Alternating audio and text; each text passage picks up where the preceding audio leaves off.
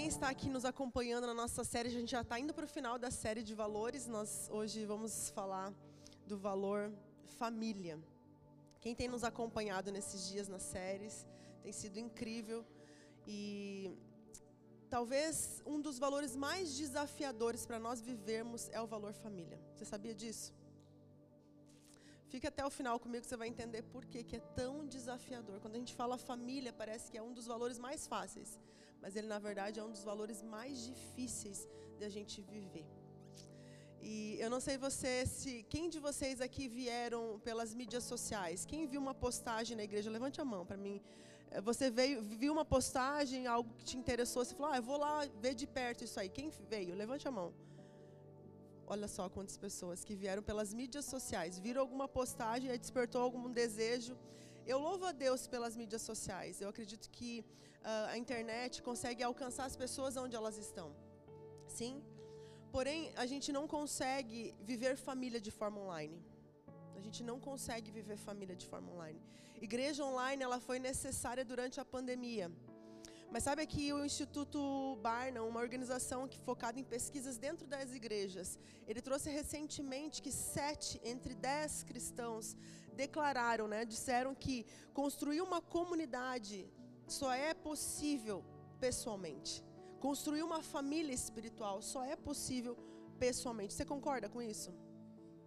Eu posso até compartilhar conteúdos com você de forma online, sim?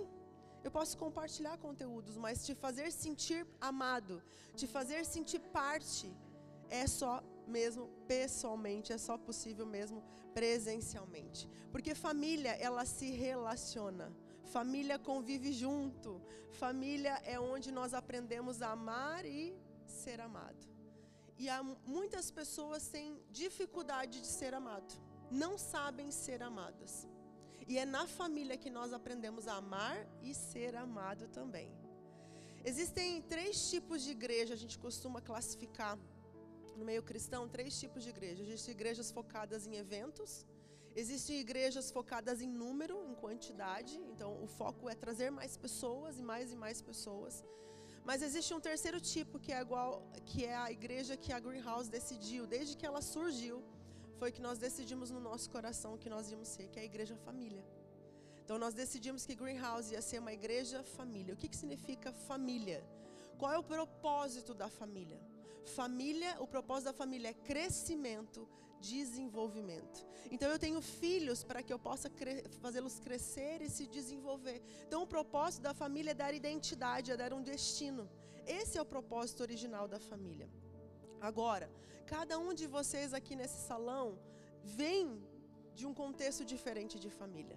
Então, quando eu falo que igreja é família, talvez isso remeta a você a briga, confusão, abandono, né? falta de afeto. Talvez não seja destino, identidade. Tudo que menos você recebeu foi isso, mas talvez o que você conviveu foi com violência, né? com falta de amor.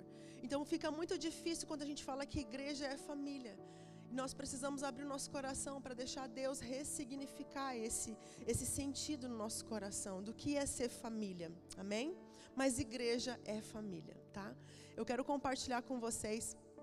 Uh, sobre uma pessoa, um, um personagem da Bíblia, que ele precisou abrir o seu coração para que Deus pudesse ressignificar coisas no coração dele, na vida dele. Sabe que o maior anseio do coração do homem é pertencer.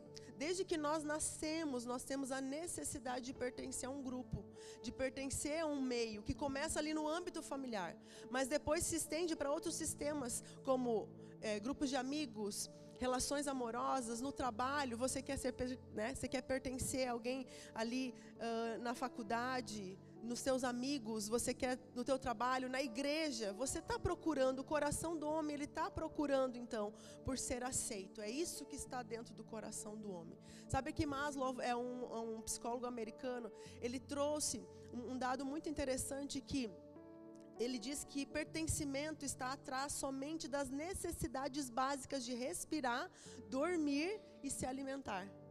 Gente, atrás das necessidades básicas de dormir, se alimentar e descansar e necessidade de, de segurança. Isto é, pertencimento é a terceira maior necessidade do ser humano. Todos nós estamos buscando pertencer a algum lugar, ser aceito. Nós estamos buscando ser visto em algum lugar. Então, pertencimento é algo muito importante.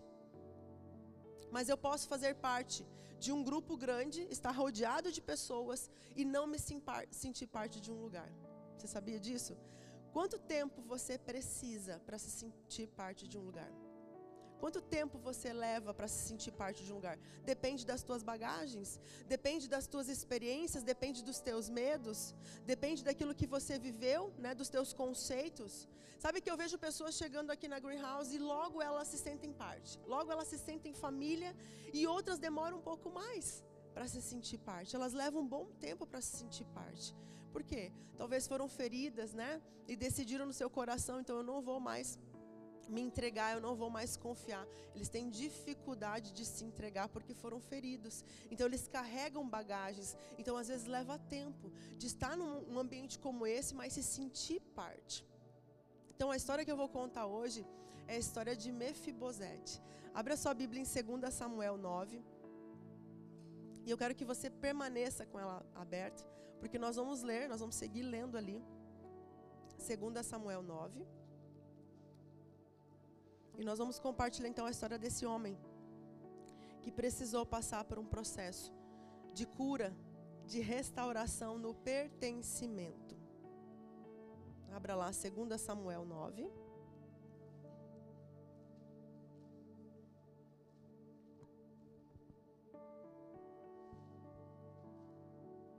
Versículo 1. Vamos ler juntos, porque daí a gente vai acompanhando a leitura, tá? Um dia Davi perguntou: Será que resta ainda alguém da família de Saul para que eu use de bondade para com ele por causa de Jonatas? Olha só, existe alguém ainda da família de Saul para que eu use de bondade com ele por causa de Jonatas? Por causa de Jonatas. Por que ele colocou ali por causa de Jonatas? Porque Davi havia feito um pacto com o filho de Saul, Jonatas. Jonatas era filho de Saul. Davi era rei na época. Só que ele cometeu um pecado, né? Ele cometeu um pecado e Deus destituiu Saul como rei e ungiu Davi no seu lugar. Movido de muita ira e de muita inveja, Saul queria matar o tempo todo Davi. Só que havia uma amizade muito profunda entre Davi e Jonatas, que era filho de Saul. Eles entraram numa amizade muito profunda. E, e, e, e Jonathan falou assim: Davi, eu vou te proteger contra o meu pai. Ele está querendo te matar, mas eu vou te proteger contra o meu pai. Só entra em aliança comigo. Eu, eu preciso que você seja bondoso comigo. Olha o que diz lá a primeira. Coloca para mim ali o primeiro slide. Olha o que diz lá 1 Samuel 20, 15. Olha ali. Nem tampouco jamais afaste da minha casa a sua bondade, nem ainda quando o Senhor eliminar da face da terra todos os inimigos de Davi. Assim Jonatas fez aliança com a casa de Davi, dizendo que o Senhor vingue os inimigos de Davi. Jonatas fez com que Davi jurasse de novo pelo amor que ele tinha, porque Jonatas o amava com todo o amor da sua alma. Então ali você percebe então que eles fizeram uma aliança e ele falou assim: "Seja bondoso, Davi, comigo, porque eu protegi você, eu livrei a sua vida. Então, Aqui nós vemos uma aliança de dois homens por causa de Jonatas. Então agora Davi, ele se importa. Passado alguns anos, então Davi se lembra da aliança que ele fez e ele pergunta: "Tem alguém ainda que restou da casa de Saul para que eu possa agir com bondade?" E bondade aqui, gente, consiste muito mais do que um sentimento. É uma expressão, uma ação. Ele queria fazer algo a respeito. Então ele procura saber onde está alguém da casa de Saul para que ele possa ser bondoso. Olha o versículo 3. Versículo 3. Então Davi perguntou: Existe mais alguém da família de Saul para que eu use de bondade para com ele? Ziba respondeu: Ainda existe um filho de Jonatas, aleijado de ambos os pés. Ainda existe um filho aleijado de ambos os pés. Sabe o que aconteceu com o filho de Jonatas, Mefibosete? Quando os israelitas entraram em guerra com os filisteus durante a batalha, tanto Saul quanto Jonatas foram mortos nessa batalha. E todo o povo de Israel teve que fugir, porque os filisteus estavam invadindo Israel. Então o povo começa a fugir. E nessa fuga, a babá que cuidava de Mefibosete na época tinha cinco anos. Ele, ela deixa ele cair e ele fica manco, ele fica aleijado dos pés. Então agora, esse rapaz aqui, Mefibosete, ele está carregando feridas físicas, porque ele agora ficou manco. Versículo 4, olha ali. Vamos segue comigo essa história para você entender da onde Mefibosete está vindo, como é que ele, a, a, situação que ele passou e como Deus foi curando a vida desse homem, tá? Então, agora ele já é um adulto, né? E olha só o que diz versículo 4. E onde ele está? O rei perguntou. Ziba responde: Ele está na casa de Maquir, filho de Amiel, em Lodebar. Na casa de Maquir, em Lodebar. Isto é, ele vivia de favor na casa de alguém. Né? Ele vivia de favor. E Lodebar significa lugar sem pasto, lugar desértico. Essa palavra Lodebar, ela tem um significado muito forte, porque é um lugar onde ninguém queria morar. Ninguém quer morar no lugar deserto. Ninguém quer morar num lugar que não tem pasto. Então era o último lugar que alguém queria ir para lá. Então, na verdade, Mefibosete estava meio que se escondendo em Lodebar. Ele vivia meio escondido ali em Lodebar. Versículo 6, segue comigo aqui a leitura. Versículo 5, vamos ler ali. Então o rei mandou trazê-lo de Lodebar, na casa de Maquir, filho de Amiel. Quando Mefibosete, versículo 6. Quando Mefibosete, filho de Jonatas, filho de Saul, chegou diante de Davi, inclinou-se, prostrando com o rosto em terra. Davi disse: Olha só, primeira coisa que ele faz. Quando ele chega diante de Davi, o que, que ele faz? Ele se inclina e ele se prostra rosto em terra. Isto é, Mefibosete estava com medo. Mefibosete estava com medo, ele desconfiou daquele convite. O que, que Davi, o que, que o rei Davi está querendo comigo? Então, quando ele chega, ele já se prostra assim com medo. Você já desconfiou de algum convite que fizeram para você? Sim?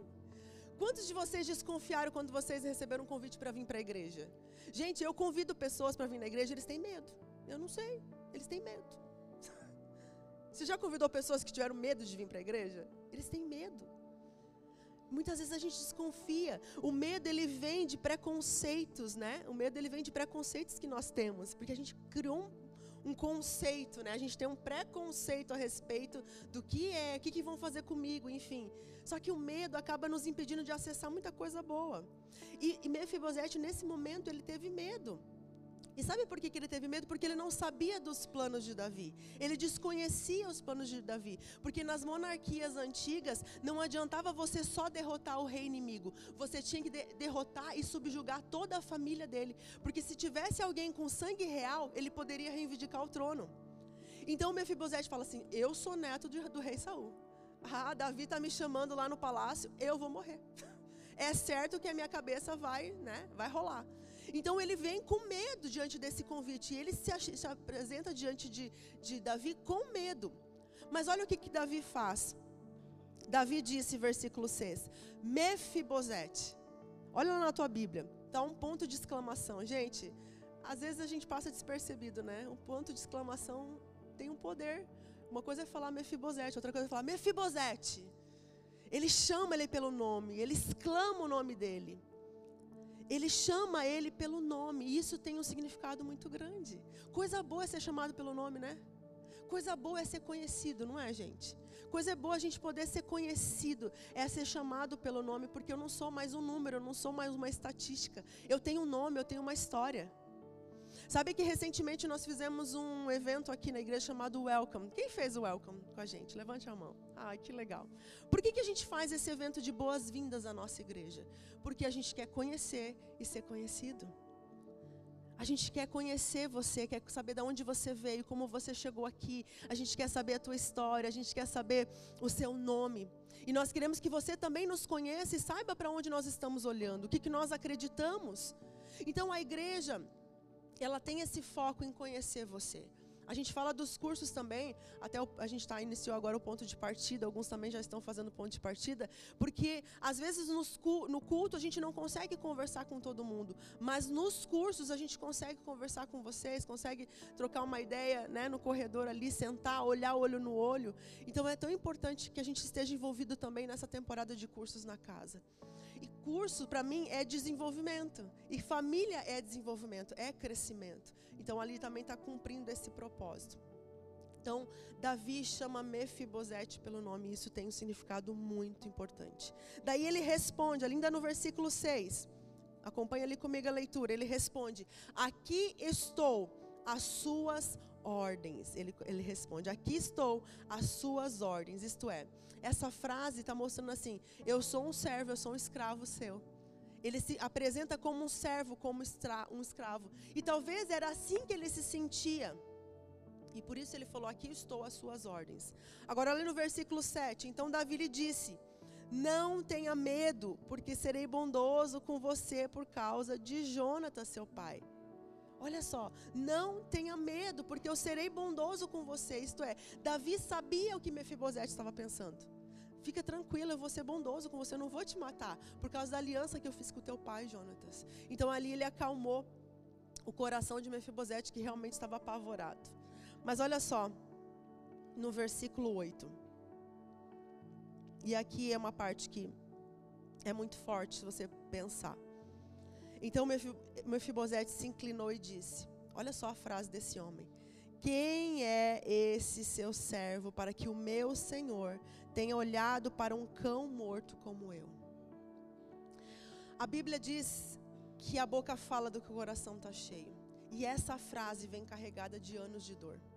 Quem é o meu Senhor para que olhe para mim como um cão morto? Como um cão morto que eu sou. Era assim que ele se sentia, era assim que ele estava.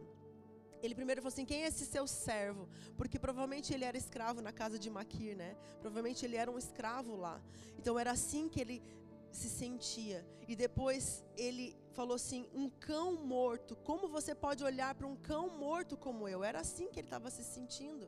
Cão morto, gente, é alguém que é desprezado, rejeitado, sem valor.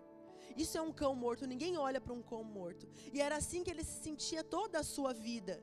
Você consegue imaginar o sentimento de alguém de nunca ser olhado com valor? E aqui começa a revelar as feridas emocionais. Ele tinha feridas físicas, mas ele também tinha feridas emocionais. E aqui a gente vê essa carga de, de ferida emocional que ele carregava. Porque um coxo, um deficiente, naquela época, ele não tinha muito valor na sociedade. Sabe que a inclusão social é algo relativamente novo para nós. Isso é algo que vem sendo trabalhado muito recentemente.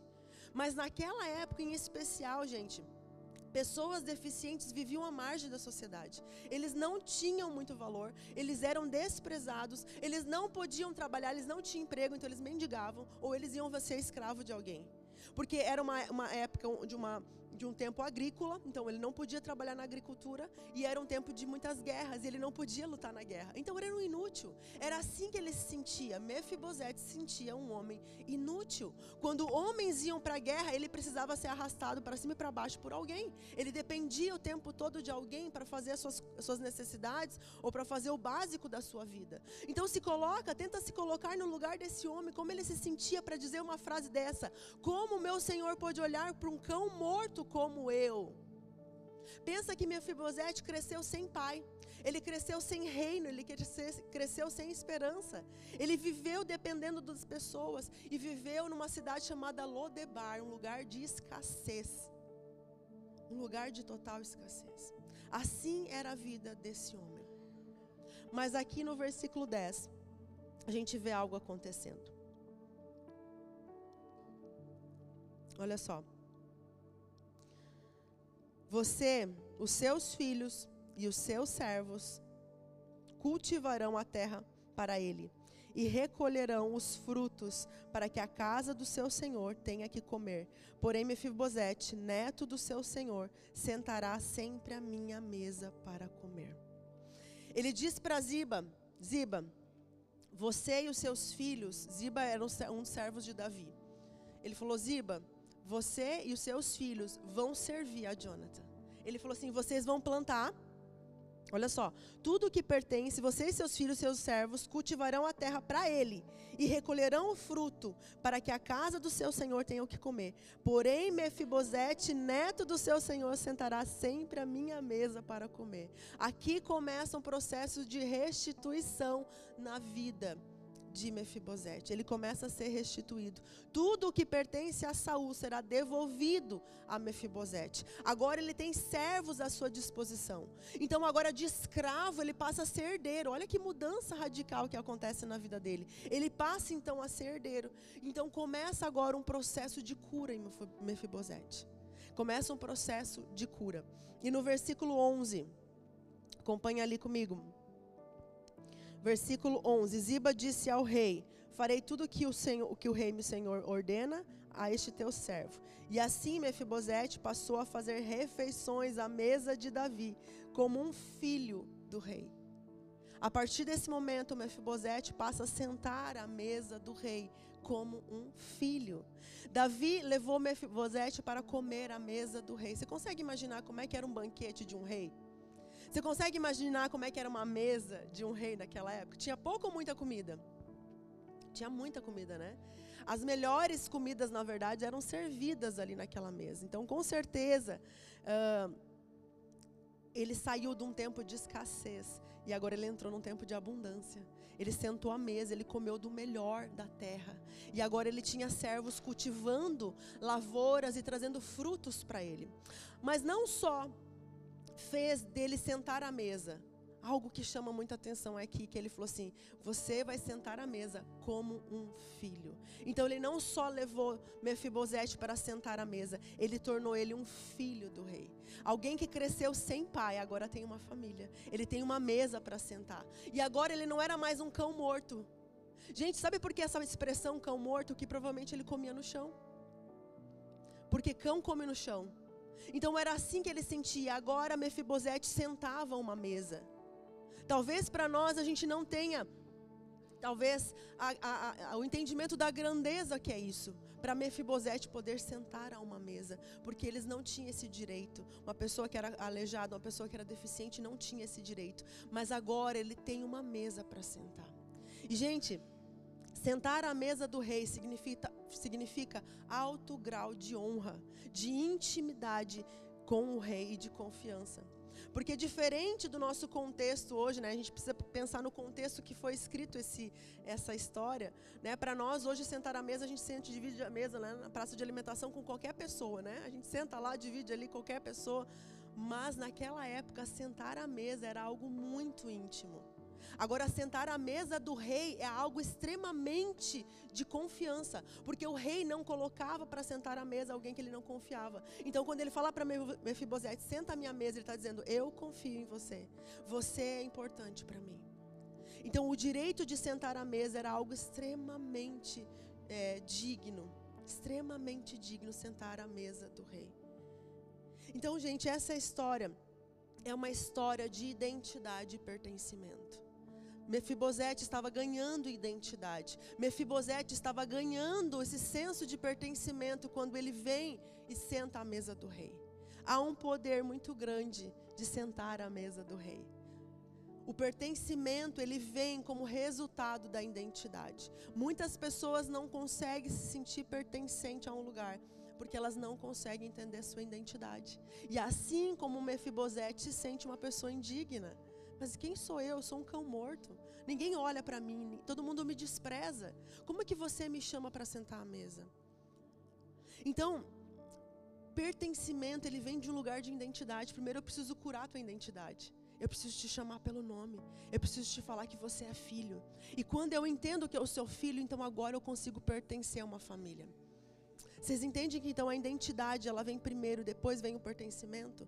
Mefibosete se sentia alguém inútil. Você consegue reconhecer o seu valor?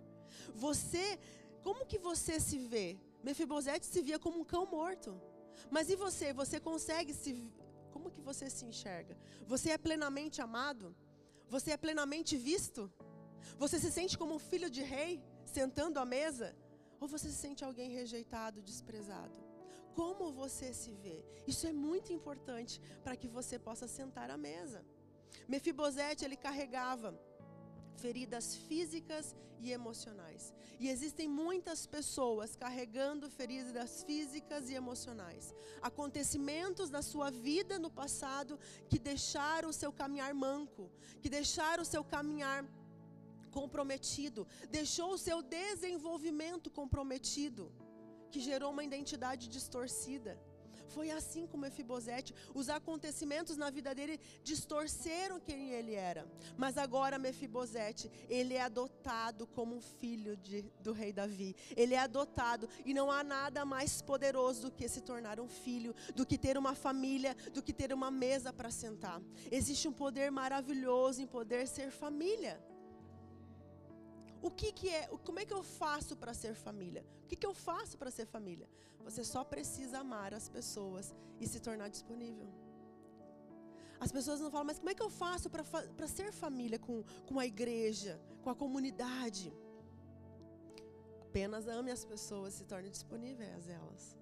É isso que nós precisamos fazer. Você precisa aceitar o convite para a comunhão à mesa.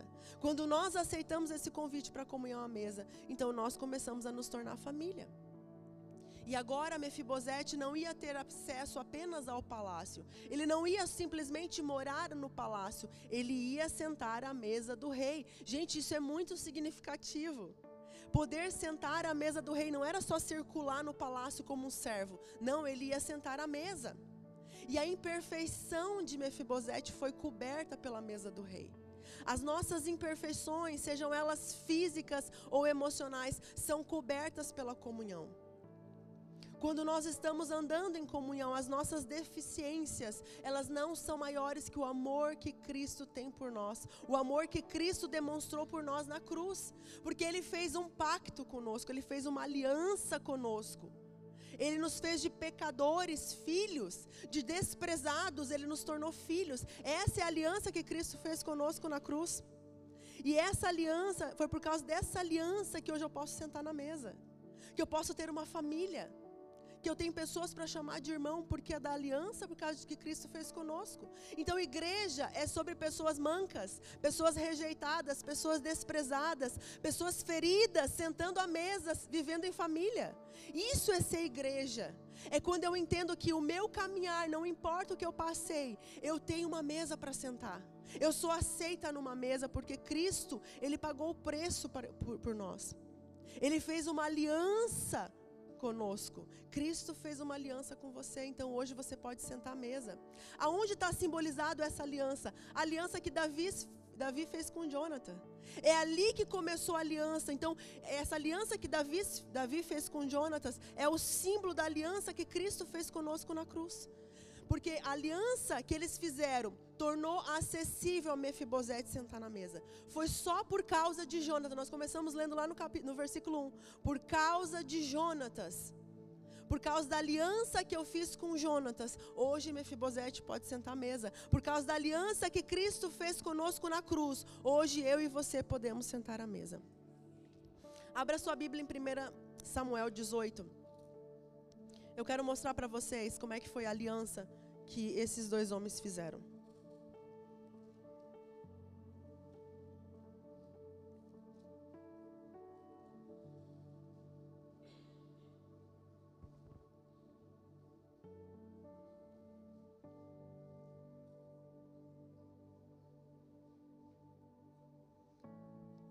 Primeira Samuel 18, 3.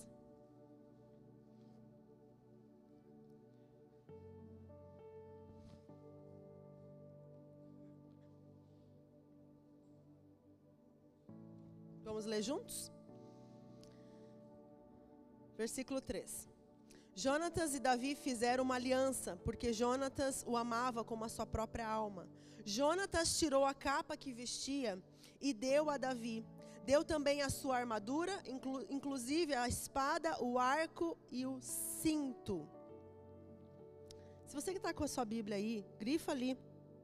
Armadura, espada, arco e o cinto. Primeira coisa que ele deu ali, ele tirou a sua capa, ele, aquele manto que ele vestia. Esse manto era o manto de um legítimo filho de rei. Quando Jonatas entrega a capa a Davi, ele está entregando o seu manto, ele está desistindo do trono. Ele está entregando a Davi, então, o direito de reinar. Ele está abrindo mão do direito dele ao trono. Ele entrega o manto, o manto de um filho de rei. Mas ele não só entrega a Davi o manto, ele entrega também a armadura. Isto é, Jonatas ele ficou totalmente vulnerável diante de Davi. Ele ficou totalmente disponível para Davi. Ele deu acesso ao seu coração, porque ele tirou a armadura, a armadura que lhe protege o coração. Então, aliança significa eu estar totalmente transparente diante de você, totalmente vulnerável diante de você. Quando os dois entram, da, da, entram em aliança e ele entrega a sua armadura, ele está dizendo: Eu estou desistindo da minha armadura. Isto é, tudo que eu tinha para me proteger, eu estou entregando a você. Tudo que eu tinha para ser protegido, agora se eu preciso me proteger, você vai me proteger, porque eu estou te entregando a minha armadura. Então, se tem alguém que possa me proteger, é você. Então, ele deu a Davi a coisa que ele usaria para se proteger, mas também para se defender. Isto é, eu estou dizendo, quando eu entro num relacionamento de aliança, eu abro mão do meu direito de proteção. Vocês conseguem entender isso? Quando nós entramos em aliança, eu dou o meu direito de proteção a você e também dou o meu direito de defesa a você. Eu confio que você vai me proteger, mas eu confio que você também vai me defender. Isso é família. Isso é aliança. Vocês entendem isso? Muitas pessoas querem viver família, mas elas não abrem mão das suas armaduras. Muitas vezes nós queremos viver família, mas esquecemos que família é viver aliançado. Viver família, isto é, eu quero ser protegido, eu quero ser amado, mas eu não vou abrir mão das minhas armaduras, porque a qualquer momento eu vou me defender de você. Isso não funciona.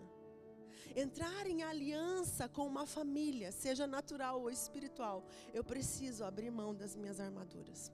Mas Jonatas também abriu mão do arco, do cinto e da espada. O que, que significa o arco, o cinto e a espada? São os, os, os, os instrumentos ali de, de guerra. O que, que ele estava dizendo? Eu não vou te atacar. Sabe quando um soldado ele se desarmava? Só quando ele descansava.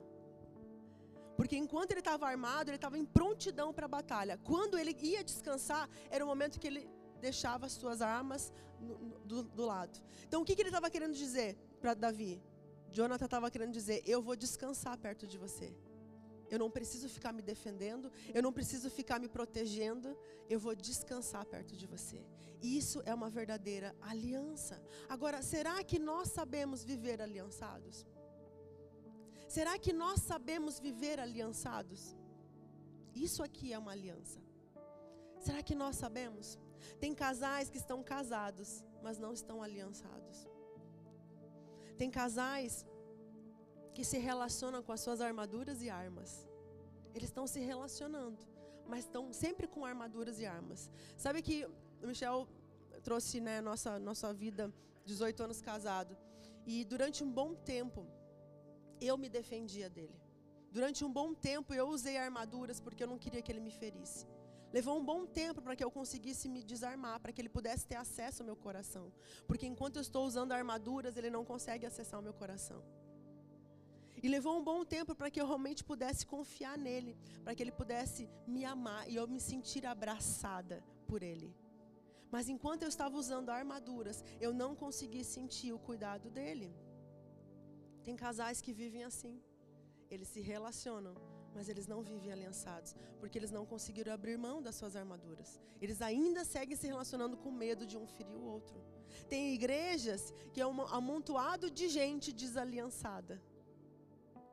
Um amontoado de gente, mas tudo desaliançado. Pessoas feridas que decidiram se relacionar com as suas armaduras.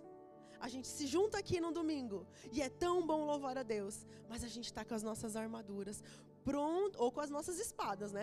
Se alguém me atacar, eu também vou atacar de volta. E estou me protegendo o tempo todo, né? Porque o quê? Fui ferida. Vocês entendem por que valor família é o mais desafiador? Porque é sobre pessoas andando aliançadas. É sobre pessoas andando desarmadas.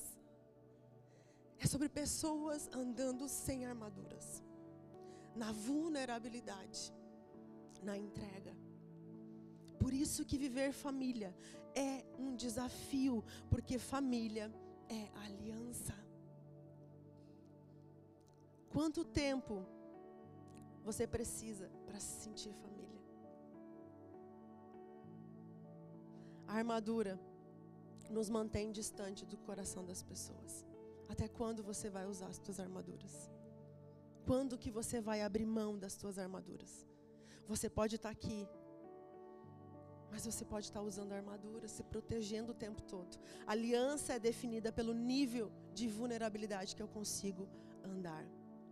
A aliança é definida pelo nível de vulnerabilidade que eu consigo andar. Se eu ainda estou usando armaduras, é porque eu estou esperando ser ferido. E sabe o que Jó falou? Aquilo que eu temia me sobreveio. Jó disse uma frase: Aquilo que eu temia me sobreveio. Sabe que o medo é uma profecia. Aquilo que eu temia me sobreveio. O medo é como uma profecia e é o que acaba acontecendo. Pessoas que estão com medo de ser feridas, elas vão acabar sendo feridas. Porque eu não abri mão do meu direito. Eu estou sempre me protegendo. Será que você tem medo de ser ferido? Você tem medo de confiar? Aliança é uma entrega, é um despojar das nossas armaduras. Sabe que essa é uma história, essa história de Davi, Jonatas e Mefibosete, é uma história sobre o poder de alianças. O poder que existe nas alianças. Você que só frequenta a igreja não sabe o poder de viver aliançado.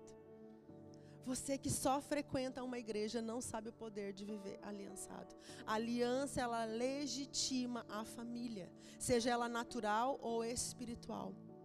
A aliança legitima a família. Algo que o mundo tem banalizado hoje em dia, né? Ah, não, é só viver junto, não precisa casar. Isto é, relacionamentos sem alianças. E não sabe o poder que é nunca conseguem provar a provisão e o poder que é viver debaixo de alianças. Mefibosete não sabia viver debaixo de alianças, ele não sabia o que tinha por trás do poder de viver aliançado. Vocês entendem isso? Nós amamos igreja família. Nós amamos viver igreja família, porque não é sobre vir à igreja, é sobre se tornar uma igreja eu faço parte, eu pertenço. Não é sobre frequentar, é sobre ser. Você está debaixo de uma aliança que Cristo fez conosco na cruz e você desfruta dessa aliança. Mefibosete não sabia desfrutar dessa aliança. Você pode vir aqui tomar ceia. Você pode vir aqui desfrutar do momento da adoração, de uma palavra que te desafia, mas nada é comparado a fazer parte. Nada é comparado do que viver aliançado. Tem muitas pessoas que frequentam a igreja, mas levam um bom tempo para ser família, porque elas desconfiam, elas têm medo. Elas pensam assim: vão tirar alguma coisa de mim. Ah, vão me enganar. E elas ficam lá com seus medos, porque um dia elas já se entregaram no passado e se feriram. Então elas decidiram: eu não vou fazer isso novamente. Eu não vou me entregar novamente. E quando elas recebem um convite para serem amadas, parece não fazer sentido. Quando Mefibosete recebe um convite para ir ao palácio do rei Davi, parecia não fazer sentido. Mas era um convite para ser amado, era um convite para sentar à mesa, era um convite para aceitação. Mas quando nós não sabemos nos sentir amados, a gente desconfia dos convites. É bom demais para ser verdade. Ah, essa história aí de igreja e família é bom demais para ser verdade. Mefibosete também desconfiou. E muitas vezes nós desconfiamos. Alguns convites não vão fazer sentido quando você não se sente filho. Alguns convites não vão fazer sentido quando você não se sente filho. Mefibosete, ele chega como um servo, mas ele se torna um filho.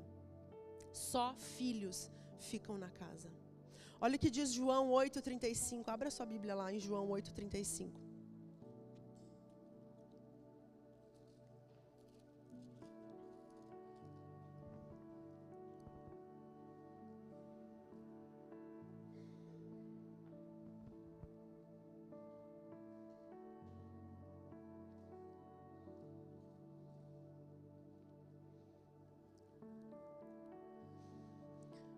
Se você puder, grife isso na sua Bíblia.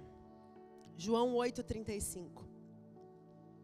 O escravo não fica sempre na casa. O escravo não fica sempre na casa. O filho, sim. fica para sempre. O escravo não fica para sempre na casa. O filho, sim, fica para sempre. Por que isso? Por que o filho fica? Porque ele sabe que ele tem direito. Ele sabe que ele tem uma herança. Ele sabe que ele tem um lugar na mesa. O escravo, ele está o tempo todo fazendo por merecer. Gente, eu já fui escravo, eu sei do que eu estou falando. Eu estava sempre tentando fazer por merecer, me esforçando para ganhar uma, um lugar na mesa, um lugar de destaque no coração do Pai. Ser lembrada, ser chamada pelo nome, então eu precisava fazer alguma coisa para merecer. O escravo, ele está sempre se esforçando, ele não consegue desfrutar. Agora o filho, gente, ele herda. O filho, ele senta à mesa. Então, família aqui é uma questão de identidade, porque o, o, escravo não consegue ficar na casa, mas o filho que tem uma identidade, ele fica. Então, é sobre ter uma identidade, porque há uma segurança na filiação. Há uma segurança, gente, filiação Identidade, família é o fundamento para o seu desenvolvimento espiritual. Você não vai conseguir se desenvolver se você não tiver, você não vai conseguir ficar na casa.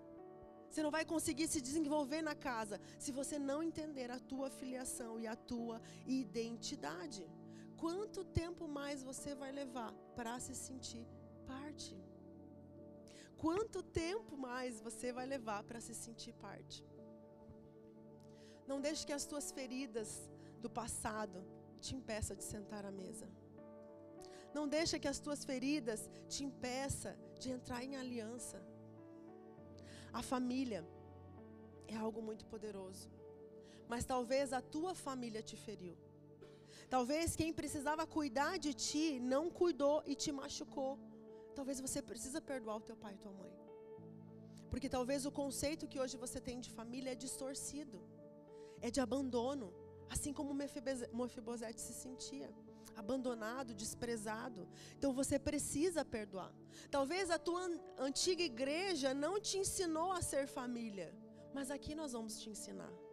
E talvez você venha de um contexto de igreja onde você era usado, onde você era manipulado, e você não sabe ser família agora, porque você vem de um conceito distorcido. E você agora tem medo de se entregar. Aqui nós vamos te ensinar a ser igreja, a ser família. Mas você só vai conseguir ser família quando você entrar numa aliança. Você só vai conseguir quando você entrar numa aliança. Aceitação é o clamor de todo o coração. Nosso coração clama por pertencer a um grupo.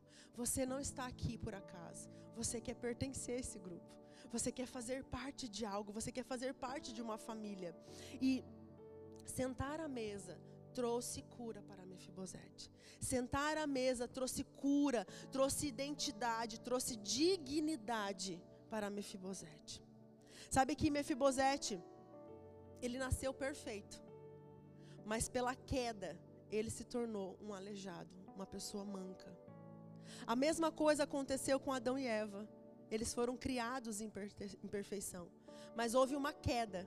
E na queda eles se tornaram imperfeitos espiritualmente. E sabe o que, aconteceu por causa do pecado? Eles perderam a coisa mais importante, a comunhão da mesa. Que eles tinham todos os dias no jardim do Éden. E eles foram expulsos da presença. Foram isso que eles perderam. Então, por causa do pecado, Hoje nós andamos tropeçando e mancando e caindo e se levantando por causa do pecado, até que um dia a gente encontra Cristo e agora o sangue dele cobre a nossa imperfeição. O sangue de Jesus cobre as nossas imperfeições e ele nos aceita como filho e ele nos faz sentar à mesa. Então, para o mundo, nós éramos mancos. O mundo nos via como mancos, mas Jesus olhou para nós e nos amou e nos deu valor. A mesa cobre as imperfeições. Deus está chamando pessoas. Não importa como você chegou, se você chegou manco, se você chegou machucado, se você chegou desvalorizado. Mas saiba que Deus não quer que você permaneça assim. Ele quer restaurar o seu caminhar, ele quer restaurar a sua identidade. Sabe que nós chegamos para Deus e nós chegamos tropeçando. pecando, falhando, mas ele nos torna filho. E o filho, ele vive essa identidade, ele não precisa mais pecar. Sabe que eu falo que a pessoa que peca é porque ela não entendeu. Ela não entendeu que ela é uma filha, que ela é um filho. Porque uma pessoa só consegue pecar porque ela não entendeu a sua filiação, ela não entendeu o seu chamado. Vocês sabiam disso? Hoje eu posso dizer que eu não sou uma pecadora. Eu sou uma pessoa santa, lutando contra o pecado, mas não uma pecadora lutando para ser santa, porque eu sou uma filha. Entende? Tem pessoas que hoje vivem lutando, lutando para ser santa. Não, você é santo. A partir do momento que Jesus cobriu as suas imperfeições com o sangue dele, você é uma pessoa santa. É assim que ele te vê. Você é uma pessoa aceitável a ele. Você é uma pessoa que ele quer à mesa.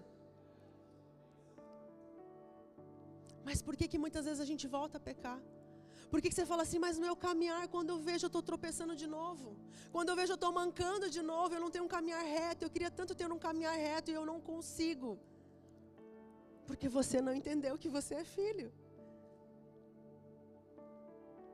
Você precisa entender a tua identidade. Você precisa entender que Deus está chamando pessoas mancas, imperfeitas, para andar em família para entrar numa aliança.